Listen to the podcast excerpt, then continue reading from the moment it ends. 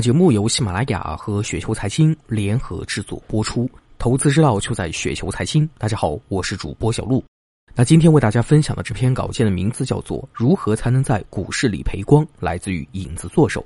芒格经常说，凡事最好反过来想想。如果你知道自己会死在哪里，那么就永远不要去那个地方。确实，如果能够把所有失败的道路全部回避，那么成功呢就离你非常近了。今年年初，我们家卖了一套房子啊！我和我妈说，把套现的钱给我投资股票。我妈震惊万分，脱口而出的一句话：“那么多钱买股票，赔光了怎么办？赔光了怎么办？”这是普通人在意识到股市有风险后的第一反应。韭菜对市场的看法往往可以分为两个极端：一类是把股市当成提款机，赚钱发财，实现财富自由；另一类呢，把它当成是洪水猛兽，分分钟让你倾家荡产。其实我很好奇啊，做投资到底要怎么做才能够算赔光呢？今天呢，我就用反过来的思维方式为大家呢排查一下在股市里输到倾家荡产的雷区。首先，第一个进入我脑海里的就是杠杆。杠杆是消灭本金的利器，毫无反转的可能。只要你压错了方向，一旦到达平仓线，你的钱就灰飞烟灭，再也没有了。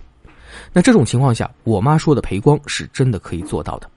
第二个死法也很容易理解，那就是你投资的公司破产了。买股票就是买公司，你买的公司破产了，自然你的钱也就血本无归了。清算到最后，可能连渣都不能留给你。过去 A 股极少有这种情况发生，所以炒壳炒 ST 的很多。但是这些年风向明显变了。今年退市的公司比往年显著增加，说明什么呢？说明未来国内的市场也是有进有出，垃圾公司退市破产的情况会逐渐成为一种常态。前面两个雷区，一般投资人都能够明白，那最后一个呢，就不是那么明显了。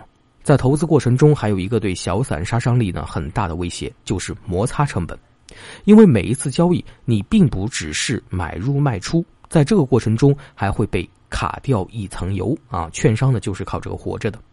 对于喜欢看趋势下注的朋友，摩擦成本的杀伤力就更大了。如果说你每次猜对趋势的概率呢是百分之五十，那么中间的摩擦成本就相当于把你的赢钱的概率输掉了一些，从而低于了百分之五十。这样的情况下，根据大数定律，你一定是就赌必输的。长期下去，必然也是让本金不断缩水，无限趋近于零。好了啊，这就是如何让小散在股市里赔光的三种死法。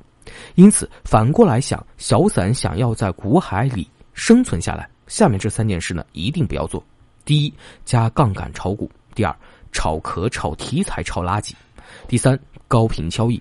避开这三条，想在股市里赔光，其实呢，也不是那么容易的。我有个奇葩同事，根本不懂什么投资投机。但他买股票呢有一个原则，每次买股票只要亏了就原地躺尸，直到赚钱才抛啊！这么多年虽然收益率不高，但至少也是一直赚钱的。因为我们的市场特性决定了，每隔几年牛熊必会轮回一次，大部分股票都是有机会的。从各类研究资料显示，股市依然是世界上回报率最高的资产，其风险呢也是完全可以控制的。